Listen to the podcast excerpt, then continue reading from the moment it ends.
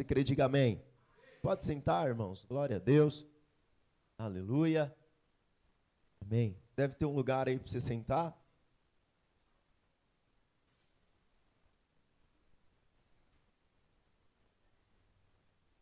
As crianças agora, nós vamos ter um, uma ministração para elas aqui. Tá bom? Se você quiser levar o teu filho, vamos ter uma palavra específica para ela, tá bom? Na linguagem delas, com a tia Paula. com a tia Paula, aleluia. Glória a Deus. Aleluia. Bem, pode subir, pode subir. A Paula depois vai acompanhando. Amém? Glória a Deus. Amém. Isso, aleluia. Amém? Tudo ok? Glória a Deus. Amém. Irmãos, nas últimas semanas, nós começamos aqui a ministrar e trazer para você algumas bases da nossa fé. Porque, porque nós cremos naquilo que cremos. Porque assim, quando você se converte, você tem um testemunho parecido com o do cego que foi curado por Jesus.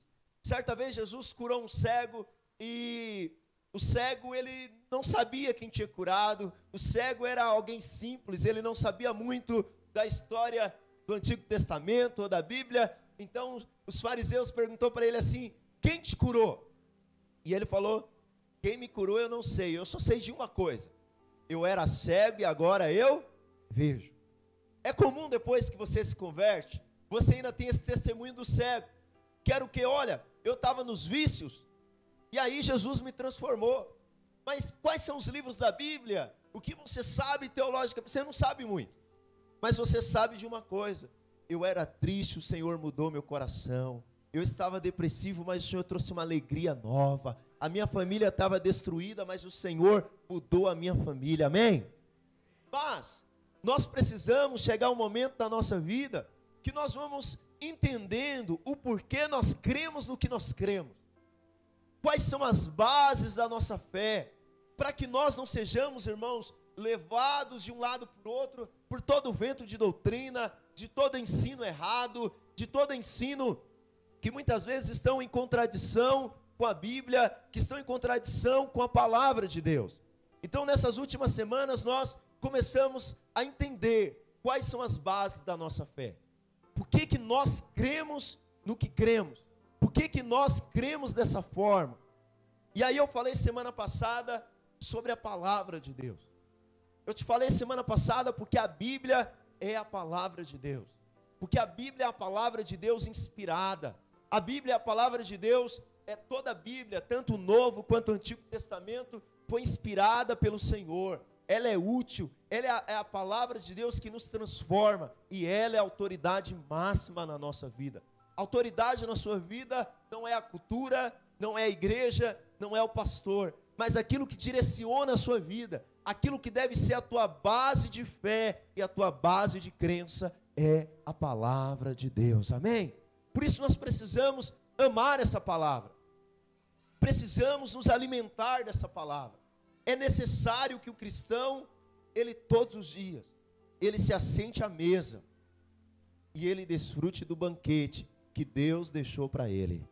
Jesus disse que nem só de pão viverá o homem, mas de toda palavra que procede da boca de as palavras que procedem da boca de Deus foram registrados aqui. Talvez está registrado aí agora no teu celular. Mas todos os dias você deve separar um momento para ler um versículo. Pedir, Senhor, abre o meu entendimento. Fala comigo através desse versículo. Ore a respeito dele, ore esse versículo. É, quando você sair para o teu trabalho lá no ônibus, vai pensando nesse versículo. Talvez você lê o Salmo 23 e você lê assim: O Senhor é meu pastor, nada me faltará. Amém? Então, quando você estiver lá no ônibus, você está indo para o serviço e você vai pensando: O Senhor é meu pastor, não vai me faltar energia nesse dia para trabalhar, não vai me faltar paciência para lidar com o chefe, não vai me faltar paciência para lidar com os clientes, não vai me faltar inteligência, provisão para fazer o serviço que Deus deu para mim.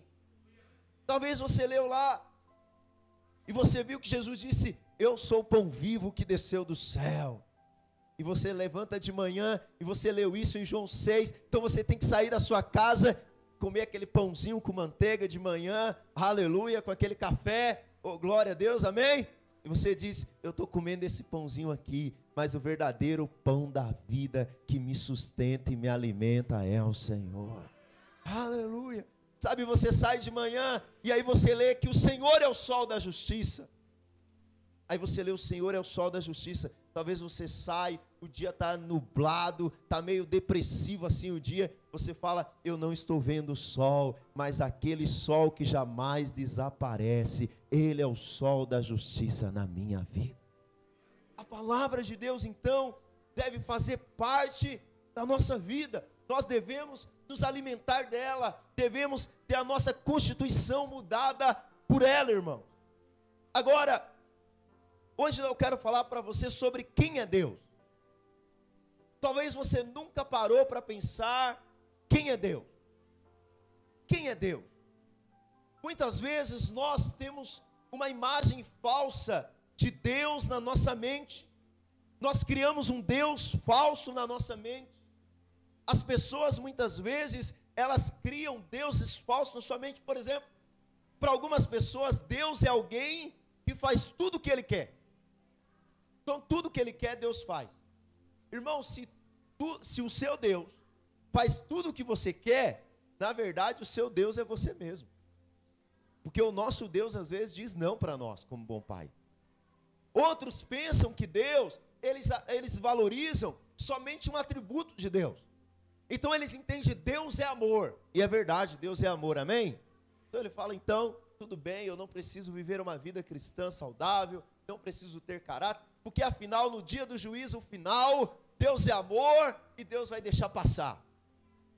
Não. Outros, por outro lado, eles criaram uma imagem de que Deus é santo. E Deus é santo, amém? Mas para eles, na cabeça deles, Deus é um Deus santo, mas com raiva deles com um relâmpago na mão, pronto para atacar esse relâmpago na cabeça dele a próxima vez que ele aprontar. Outros têm uma imagem de Deus como um senhorzinho sentado no trono, com aquele cabelo branco, grande, sentado, passivo, olhando você fazer o que quer. Mas, existem algumas, inclusive, algumas heresias, como o panteísmo que diz que Deus é tudo. Então você é Deus, a natureza é Deus, as pedras são Deus e, e tudo é Deus. Mas isso não é verdade. Agora, Deus é amor, mas Deus também é juiz. Deus é santo e Deus também é misericordioso. Agora, como que nós podemos saber quem Deus é? Nós podemos saber quem Deus é pela Sua palavra, que diz a respeito desse Deus. Deus se deu a conhecer de forma segura por meio da sua palavra. E a primeira coisa que nós precisamos entender é que Deus existe. Pastor, nós estamos numa igreja. Eu sou crente. Você diz que a primeira coisa é que Deus existe. Isso é chover no molhado. Irmãos, não é. Nós precisamos, vivemos numa geração, por exemplo, alguns países da Europa, Suíça, Suécia, é, aquele país, inclusive os pastores, eles não, não recebem salário da igreja, eles recebem salário do Estado. A igreja é a órgão oficial do Estado. Aquele país foi construído sobre uma base cristã e 80% não acreditam na existência de um Deus.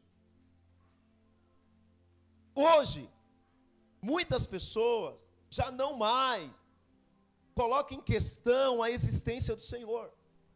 Agora, a Bíblia, ela não começa do princípio tentando te provar que Deus existe.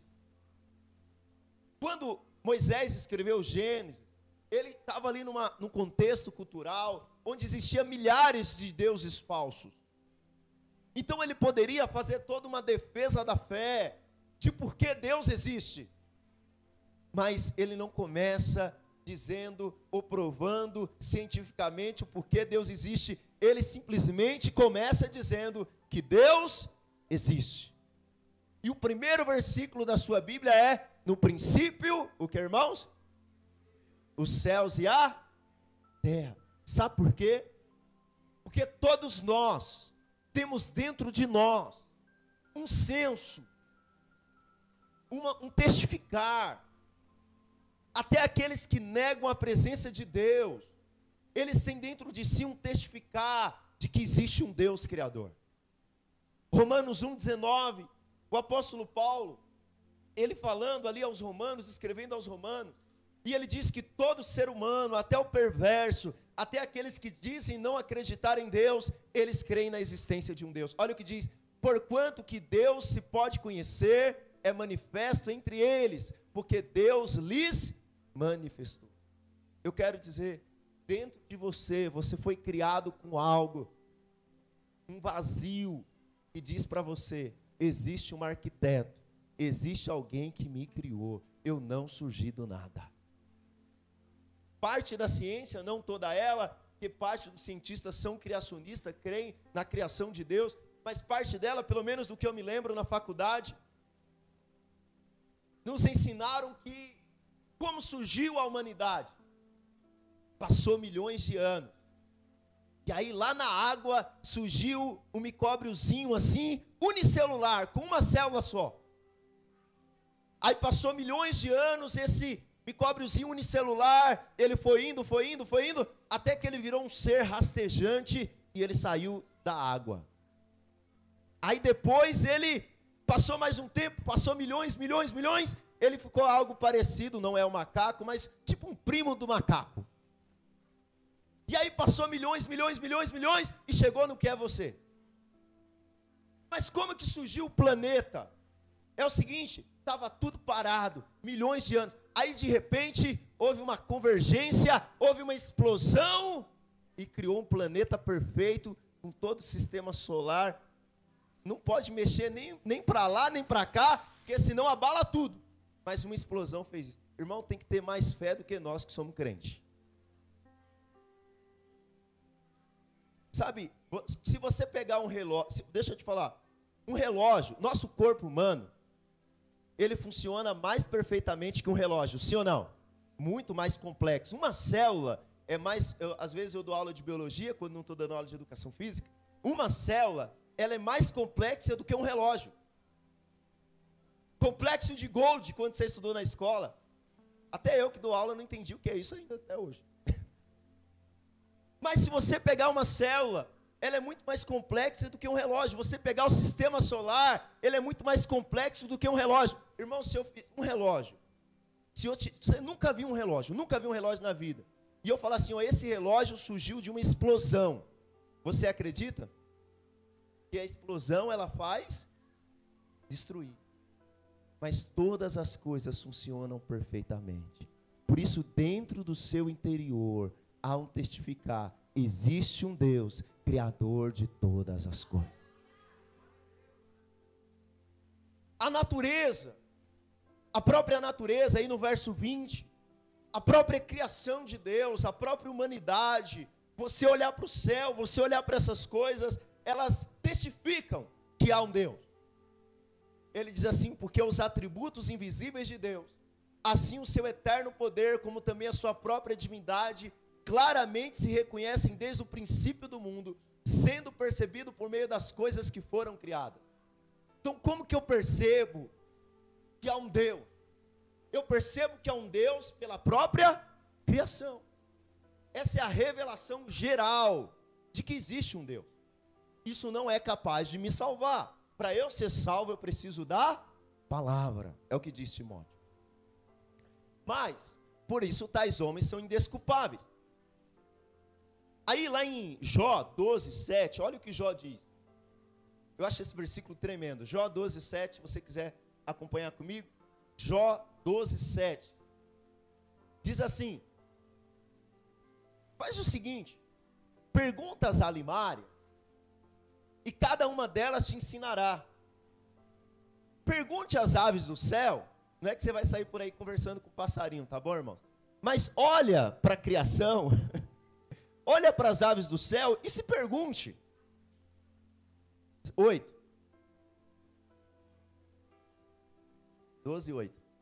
Ou fala com a terra, e ela te instruirá, até os peixes do mar te contará.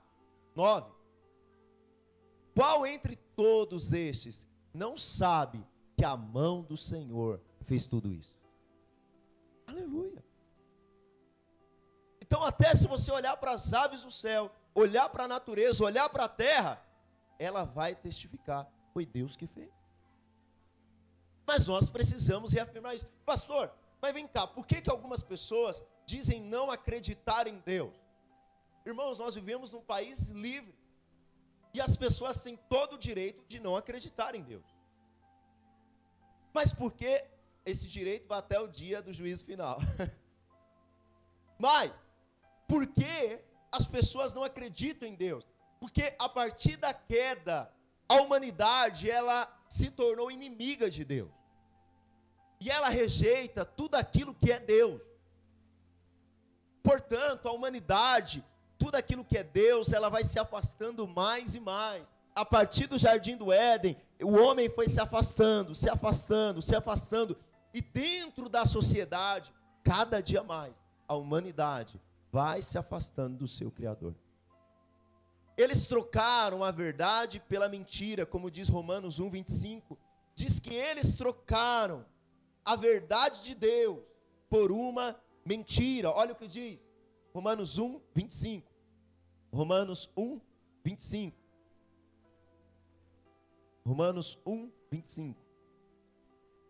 Pois eles mudaram a verdade de Deus em mentira, adorando e servindo a criatura em lugar do Criador, o qual é bendito eternamente. Amém. O Salmo, é, o Salmo 10, verso 4 diz que o perverso não leva, não investiga.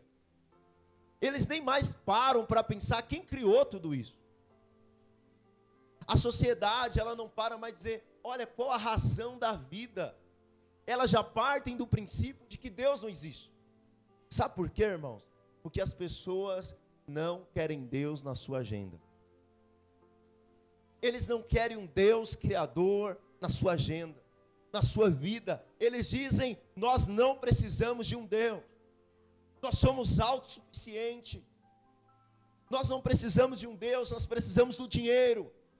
Nós precisamos apenas da ciência. Nós precisamos apenas da tecnologia. E a pandemia veio, colocou tudo isso para baixo. A pandemia abalou as, as esperanças de uma sociedade. Tirou Deus do seu contexto.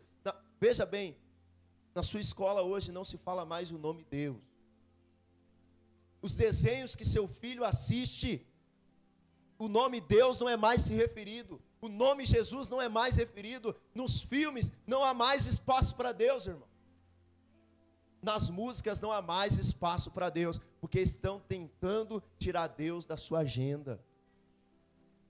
Knight, um filósofo, ele disse, depois de tudo isso, da sociedade rejeitar ele, ele diz: Deus está morto.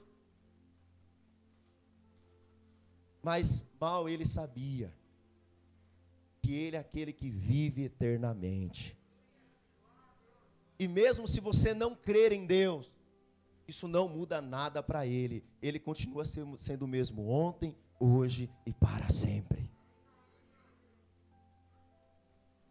Ele continua sendo Deus.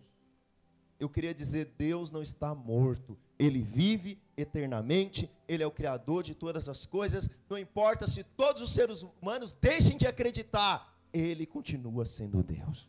Aleluia. Segunda coisa é que Deus é conhecível nós podemos conhecer a Deus. Na verdade, nós não podemos conhecer a Deus plenamente. Deus, por ser Deus e por ser maravilhoso, por ser extremamente grande, nós jamais conheceremos a Deus totalmente. Lá em Salmo 147, no verso 5. Salmo 147, verso 5. O salmista Davi diz assim: Grande é o Senhor nosso e muito poderoso, e o seu entendimento não se pode.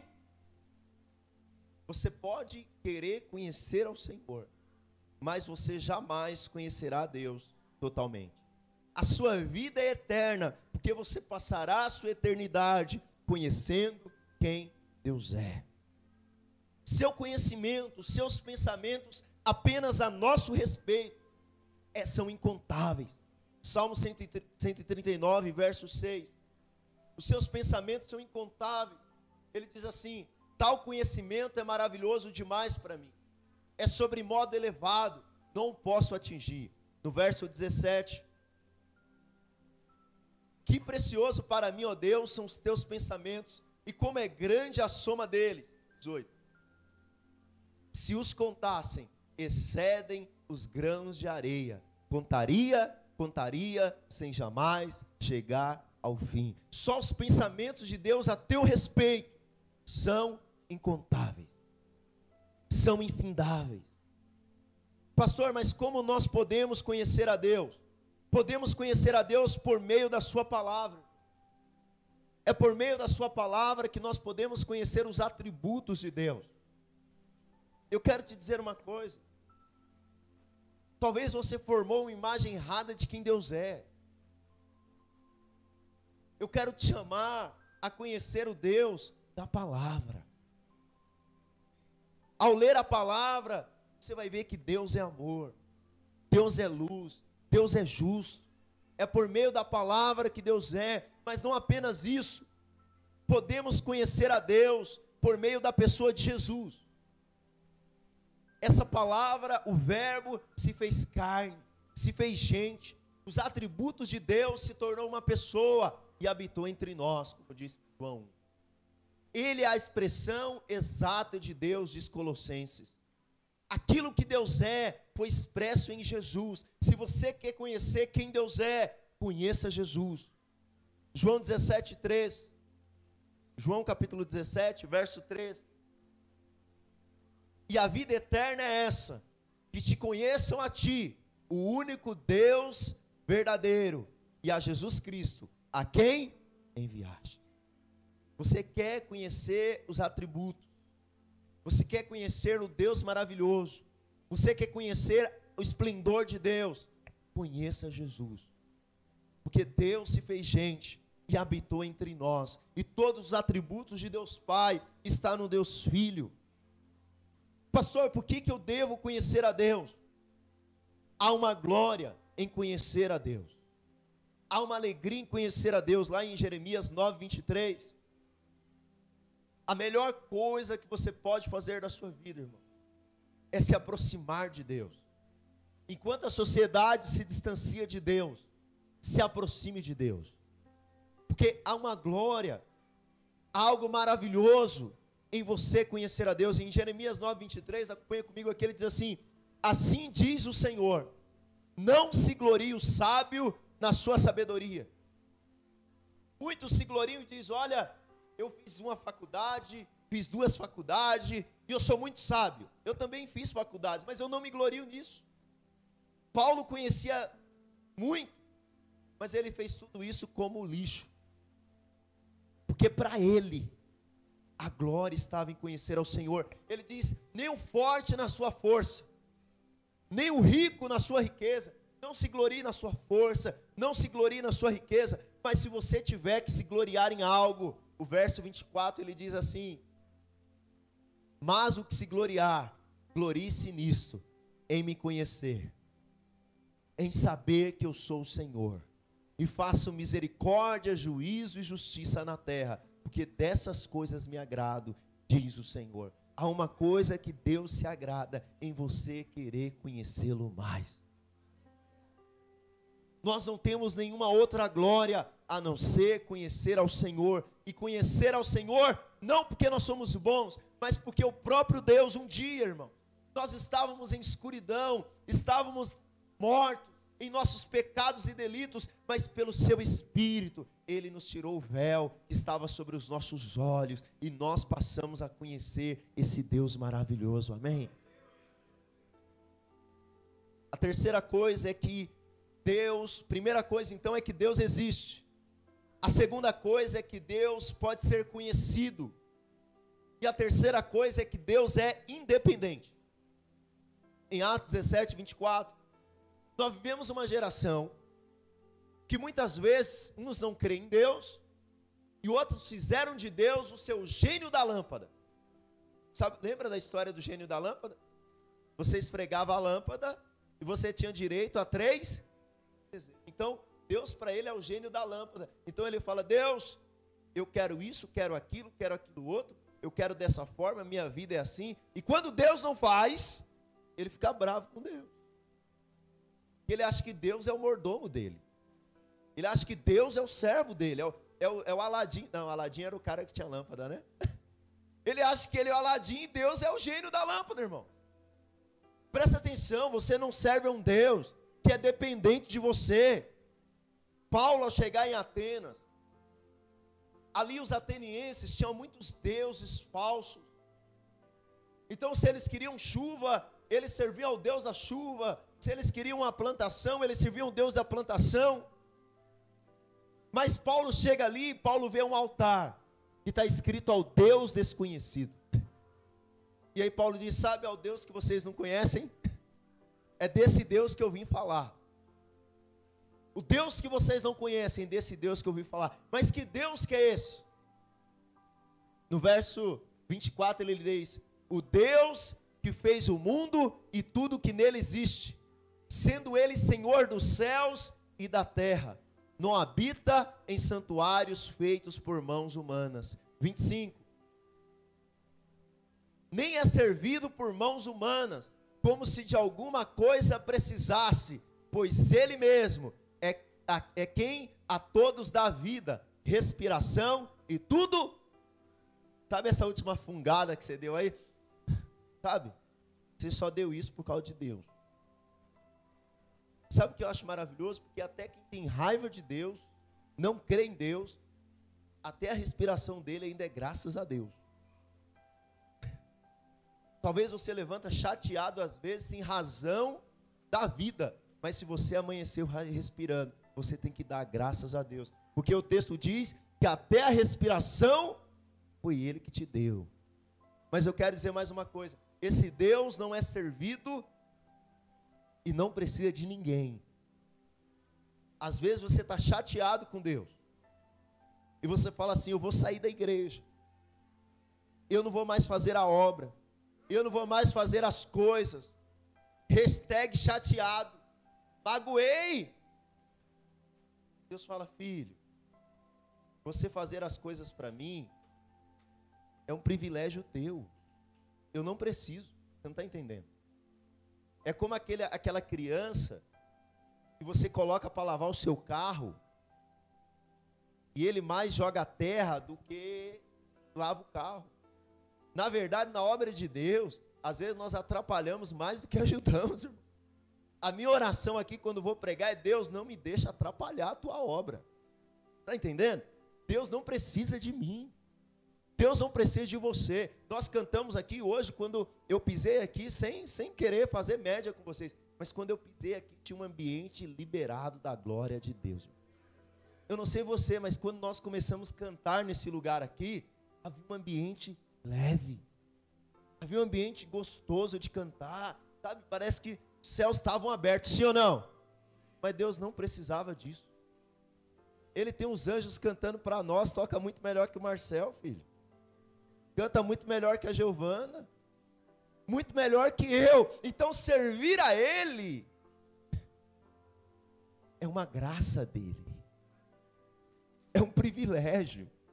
Estar na presença dele. Ele não nos deve nada, irmão. Deixa eu terminar aqui. Sabe por que, que Deus então fez todas as coisas? Romanos 11, verso 36. Vou colocar o 36. Por que, que ele fez todas as coisas?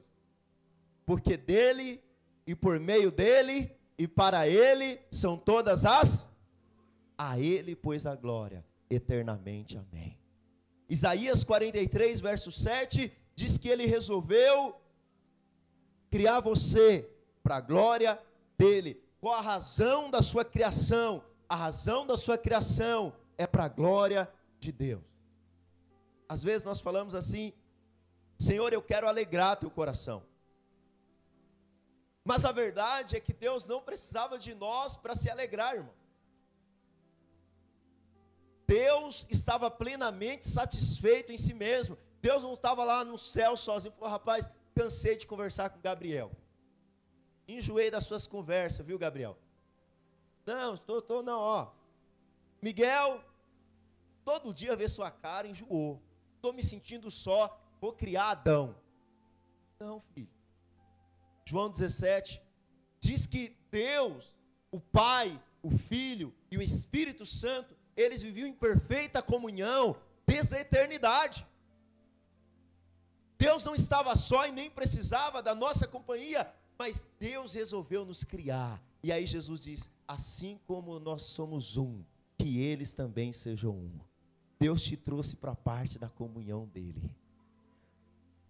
Sabe o que, que é? Sabe aquela festa que você chegou, estava todo mundo alegre, aleluia, todo mundo bem, feliz, e você estava lá no canto sozinho, triste, comendo seu cachorro quente solitário? E alguém disse: Vem para cá. Eu quero que você faça parte da comunhão. Quando você cantou aqui, os anjos já estavam cantando no céu: Santo, Santo, Santo. Nós só nos. Glória a Deus, aleluia, Rodrigo. Glória a Deus. Nós só nos juntamos ao coral celestial. E eles disseram: ainda que vocês não cantam muito bem, podem vir fazer parte da festa. É isso.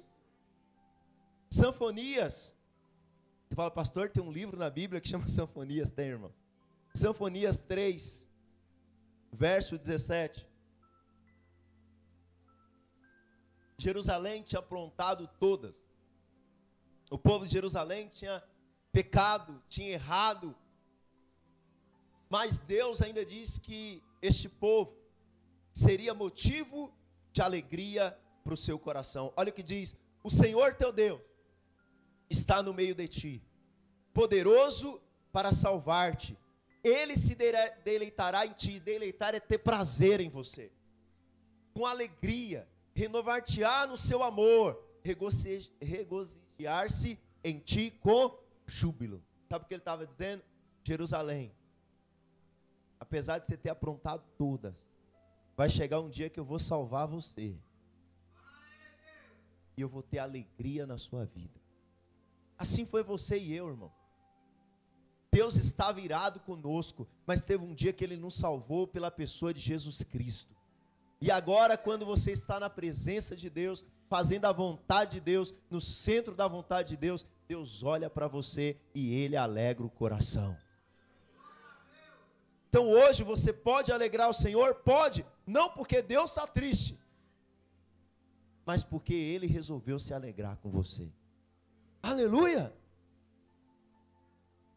Para eu ir para o meu último ponto aqui. Deus é imutável. Deus ele não muda. Deus ele não é alguém que uma hora está de uma forma e outra hora ele está de outra. Você não serve a um Deus com transtorno bipolar.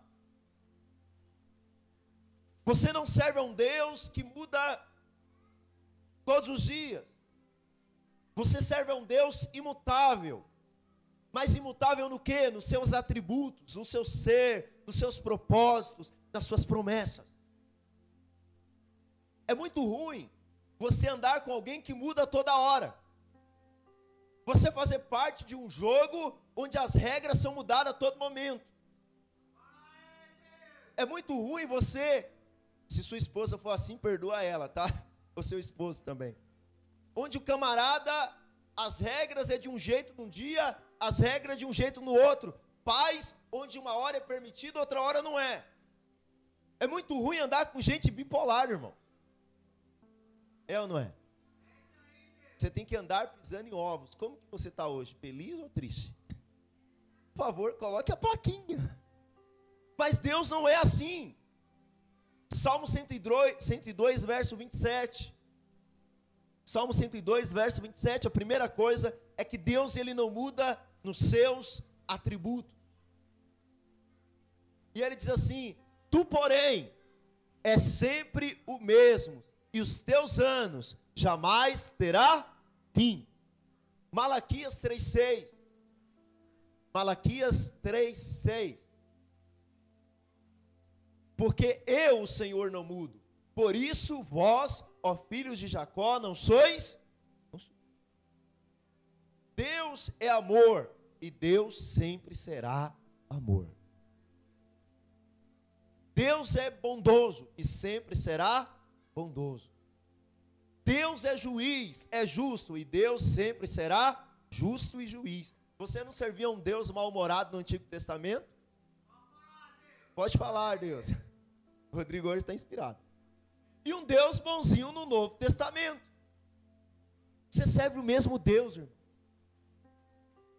Ele é o mesmo nos seus atributos.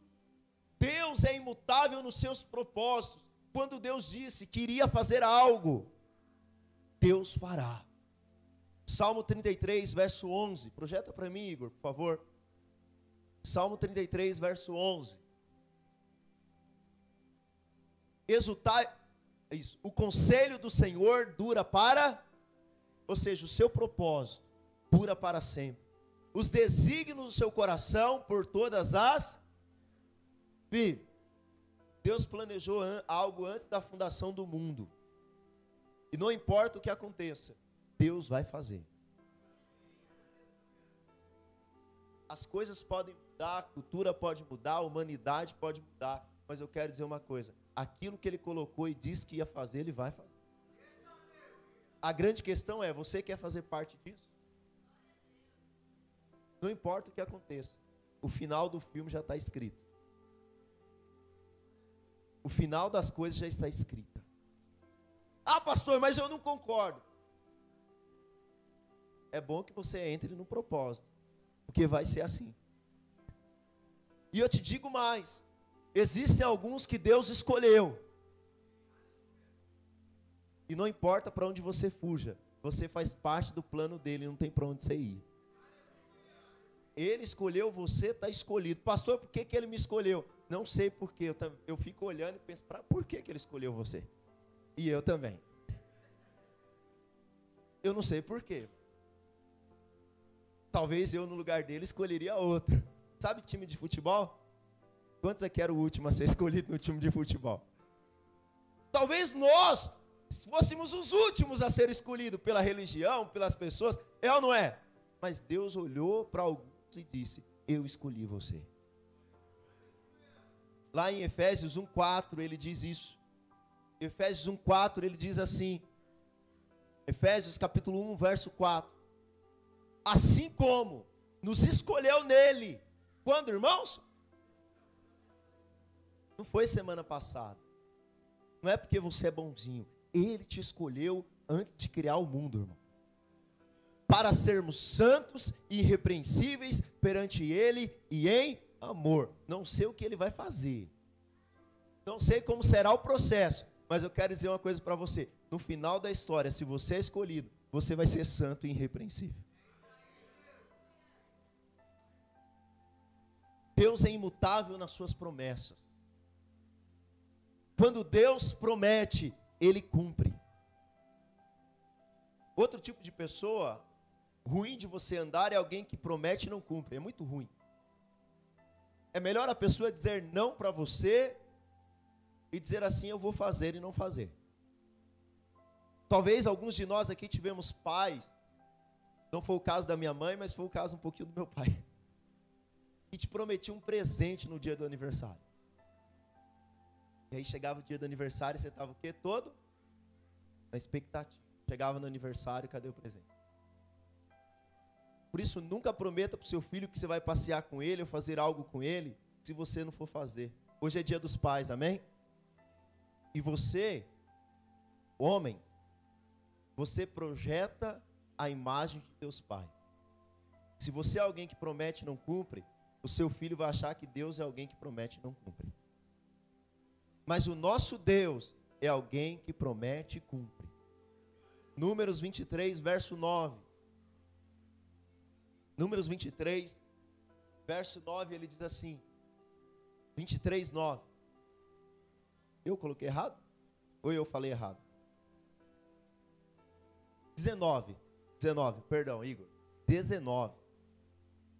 Deus não é homem para que, nem filho do homem para que se arrependa.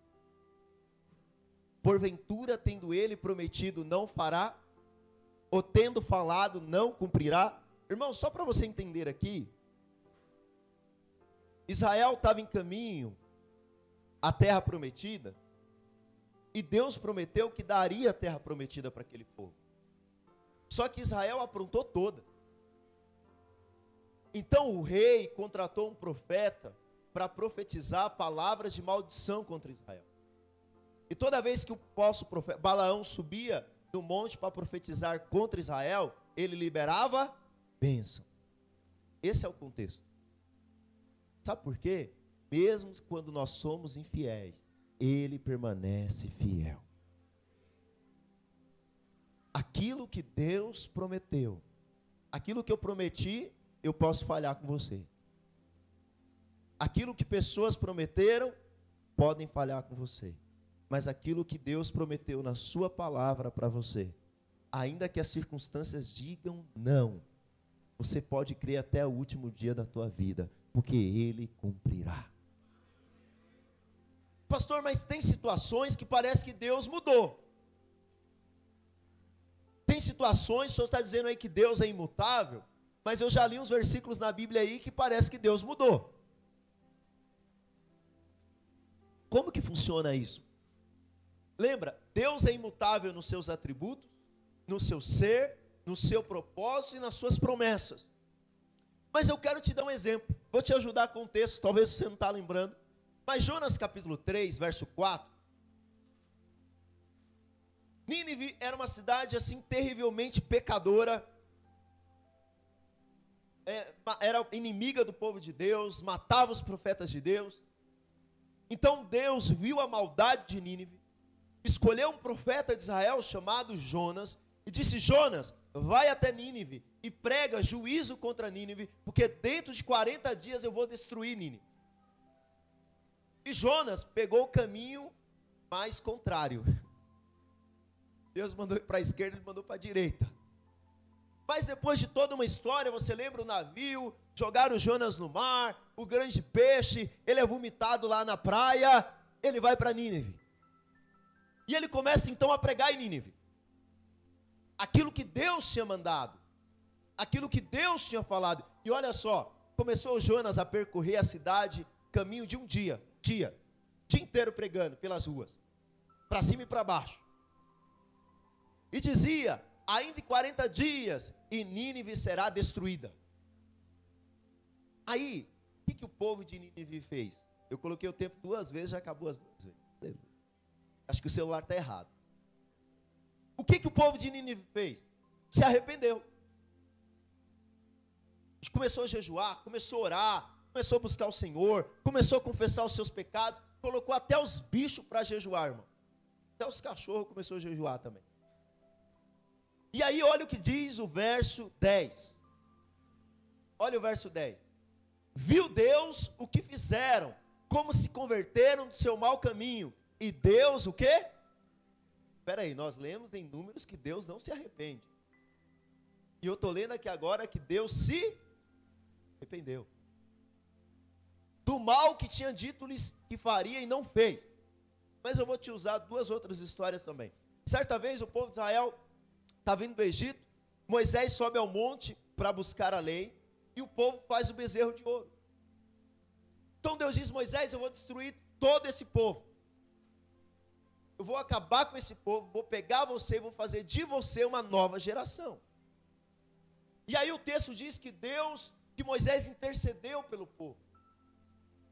Moisés orou pelo povo e Deus se arrependeu do mal que ia fazer e não destruiu o povo.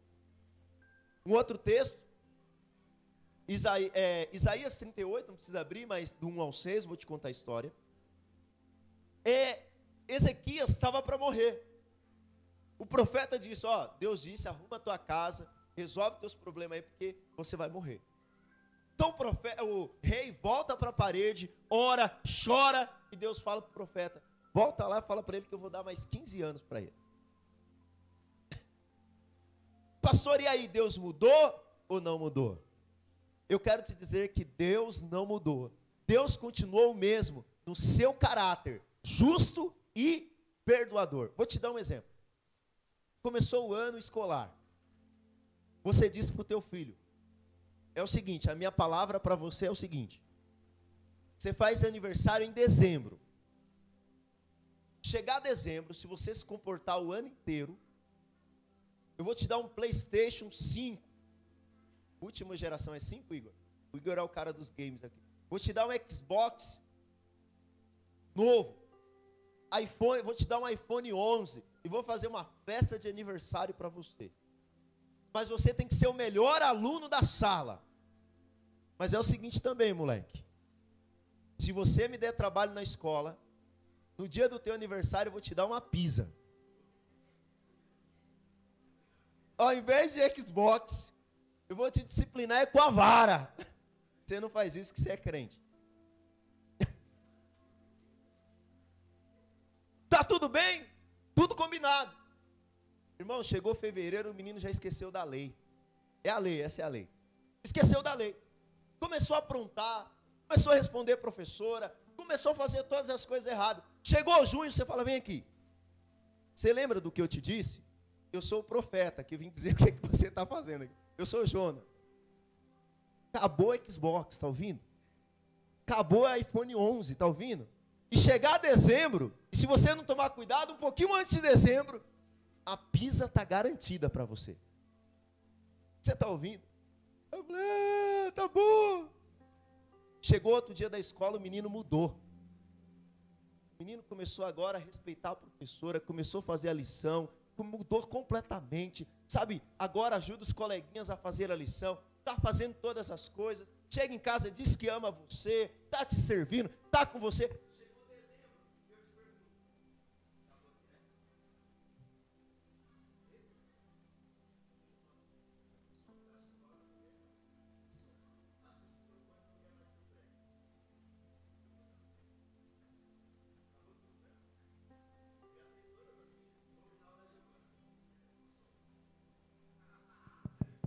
Amém. Aí, ó. Irmãos, prometo que eu estou terminando. Irmão, chegou dezembro, dia do aniversário do menino. Lá em junho, qual foi a palavra de você para ele? Eu vou te dar uma uma pizza, moleque. Mas o menino mudou completamente. O que, que você vai fazer com ele? Você vai fazer a festa. Você vai dar o iPhone 11 e você vai dar o Xbox. Sabe o que, que Deus disse para mim e para você? Se você não crê em Jesus, você vai para o lago de fogo, miserável. Porque a lei é contra você. João 3, Igor, para mim. A lei é contra você, você quebrou a lei. É isso que Deus diz para nós. O julgamento já está dito. O julgamento já está sobre aqueles. Olha o que diz ah, verso 16. Vou ler do 16. Porque Deus amou o mundo de tal maneira que deu seu Filho unigênito para que todo que nele crê não pereça, mas tenha vida eterna. Porquanto Deus enviou seu Filho ao mundo, não para que julgasse o mundo, mas para que o mundo fosse salvo por ele. Quem nele crer não é, o que nele não crê já está porquanto não crer no nome do unigênito Filho de Deus. Presta atenção. Não é que Deus vai julgar. Deus já julgou. Mas suponha que você está aqui nessa noite. Você ainda não crer na obra de Cristo na cruz. Não se arrependeu dos seus pecados. Qual que é a palavra de Deus para você? Você está julgado, condenado, sim ou não? Mas meia hora depois, daqui a dois minutos, você entendeu o que eu te preguei. O Espírito mudou seu coração e você creu em Jesus verdadeiramente. Eu te pergunto, Deus continua irado com você? Mudou completamente. Agora ele diz: Você é meu filho amado em quem eu tenho prazer. Pastor, por que, que Deus fez isso? Porque Deus continua o mesmo. Ele continua juiz, mas ele continua misericordioso. Sabe? Conhecer quem Deus é nos livra de criar um falso Deus em nossa mente, nos leva a admirá-lo mais. Isso resulta em maior dedicação e amor a Deus. Podemos conhecer a Deus, irmãos, na Sua palavra, na pessoa de Jesus. Ele é o Verbo que se fez carne e habitou entre nós. Aquele que conhece o Filho, conhece o Pai. Ele é o nosso mediador entre Deus e os homens, para que você possa conhecer a Deus e prossegui-lo em conhecer. João 14, o pessoal do louvor pode vir aqui. João 14, verso 7. João 14, 7. Jesus dizendo para os discípulos: Se vós tivesseis me conhecido, conhecereis também o meu Pai. Desde agora o conheceis e o tendes visto. E aí um dos discípulos, chamado Felipe, faz uma pergunta: Senhor, mostra-nos o Pai. Verso 8. Replicou-lhe Felipe: Senhor, mostra-nos o Pai, e isso nos basta. Mas no verso 9, olha o que Jesus responde: Disse-lhe Jesus: Felipe, há tanto tempo estou convosco e não me tens conhecido? Quem me vê, quem me vê a mim, vê o Pai. Como dizes tu, mostra o Pai. Sabe o que, que ele está dizendo? Se você conhecer a mim, você conhece a Deus Pai. Para você conhecer a Deus, você precisa conhecer a Jesus. Fique de pé no seu lugar. Amém. Sabe, nós falamos aqui muitos dos atributos de Deus. Nós falamos aqui quem Deus é. E eu espero que no final dessa palavra o seu coração esteja amando mais a Deus, esteja conhecendo mais de Deus, esteja mais sedento pelo Senhor. Talvez você ainda não conheça o Senhor Jesus verdadeiramente, conhece o homem da história, mas é momento de você reconhecê-lo, dizer: Tu és o Senhor da minha vida. Sabe, irmãos, Deus, Ele está irado com aqueles que não creem em Cristo, mas aqueles que creem nele, Ele tem prazer, e esses dá alegria ao Senhor.